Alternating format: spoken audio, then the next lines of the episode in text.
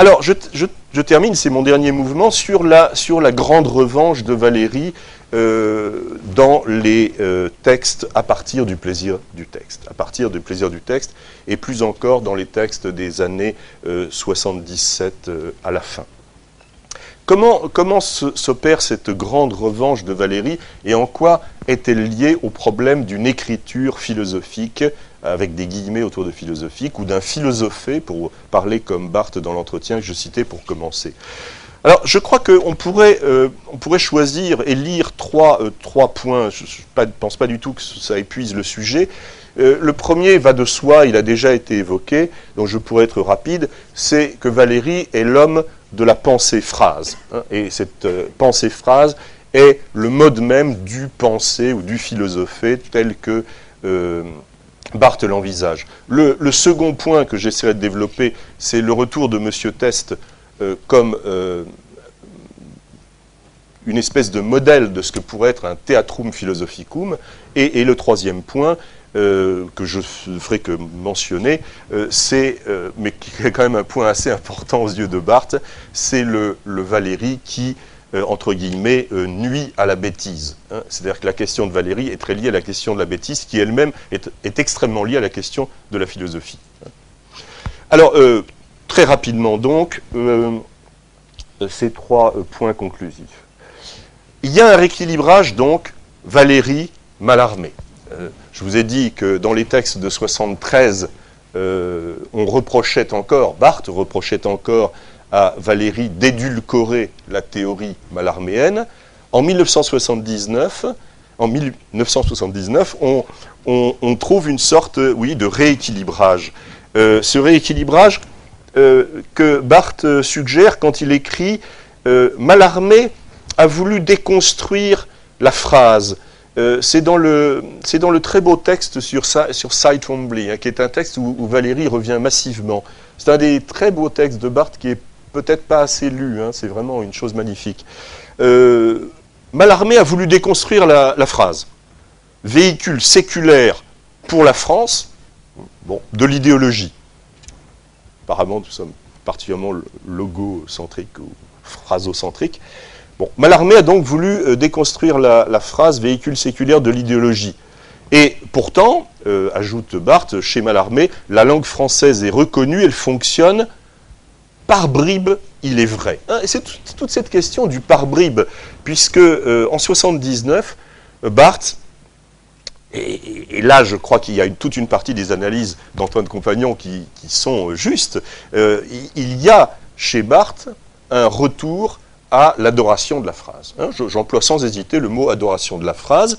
La phrase, c'est l'objet à aimer, c'est l'objet à protéger, à défendre, euh, ce qui n'invalide pas du tout les autres euh, divergences ou critiques qui ont été faites euh, par, par deux ou trois d'entre vous au cours des, des, débats. Mais il y a un point qui me semble, enfin, conviction irréfragable que j'ai sur les derniers textes, c'est que la phrase est au centre, au cœur euh, du désir d'écriture et, d'un désir amoureux d'écriture de Barthes dans les derniers textes. Alors les bribes, ben, les bribes posent problème. Les bribes, en tout cas, ne, donnent plus à Barthes le même enthousiasme que dans les années 70, euh, ce qui ne veut pas dire fragment. Hein.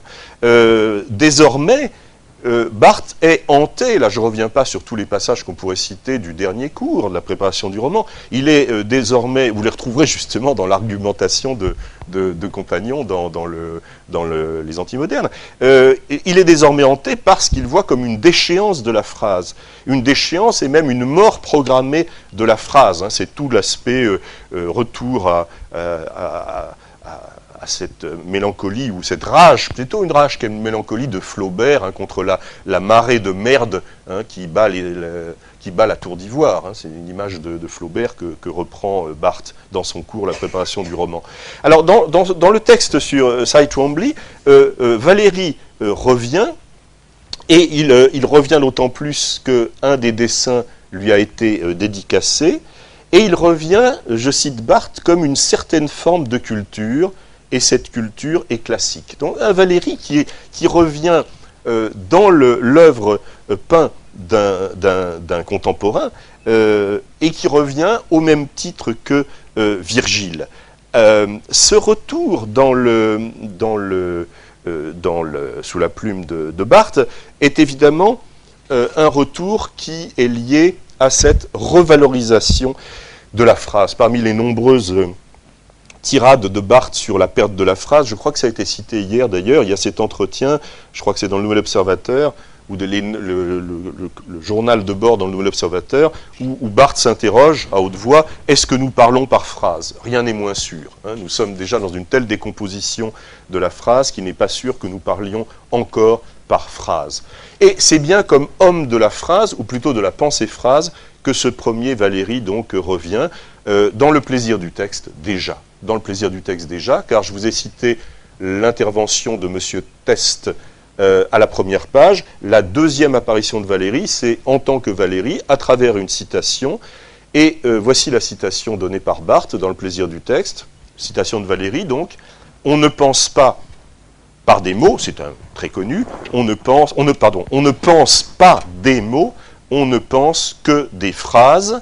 Et Barthes enchaîne, il le disait, Valérie, parce qu'il était écrivain. Et dit écrivain non pas celui qui exprime sa pensée, sa passion ou son imagination par des phrases, mais celui qui pense des phrases. Et c'est en italique dans le texte, mais celui qui pense des phrases. Et Barthes termine par cette espèce de pied de nez faussement désinvolte, à mon avis, un pense-phrase. Il y a deux majuscules, on a beaucoup commenté les majuscules hier, je ne pense pas qu'elles aient ici un statut totalement ontologique. Un pense-phrase c'est-à-dire pas tout à fait un penseur et pas tout à fait un phraseur. Espèce d'autoportrait humoristique, mais je crois que derrière l'humour de cet autoportrait, pas tout à fait un penseur, pas tout à fait un phraseur, il ne faut pas être dupe hein, de cette boutade. Euh, il y a là un schéma que Barthes euh, aime particulièrement, c'est-à-dire la définition apophatique, hein, de définir par deux négatives, c'est la voie, c'est la via mystica en quelque sorte. Hein. et je crois qu'on peut prendre cette boutade pour une définition sérieuse.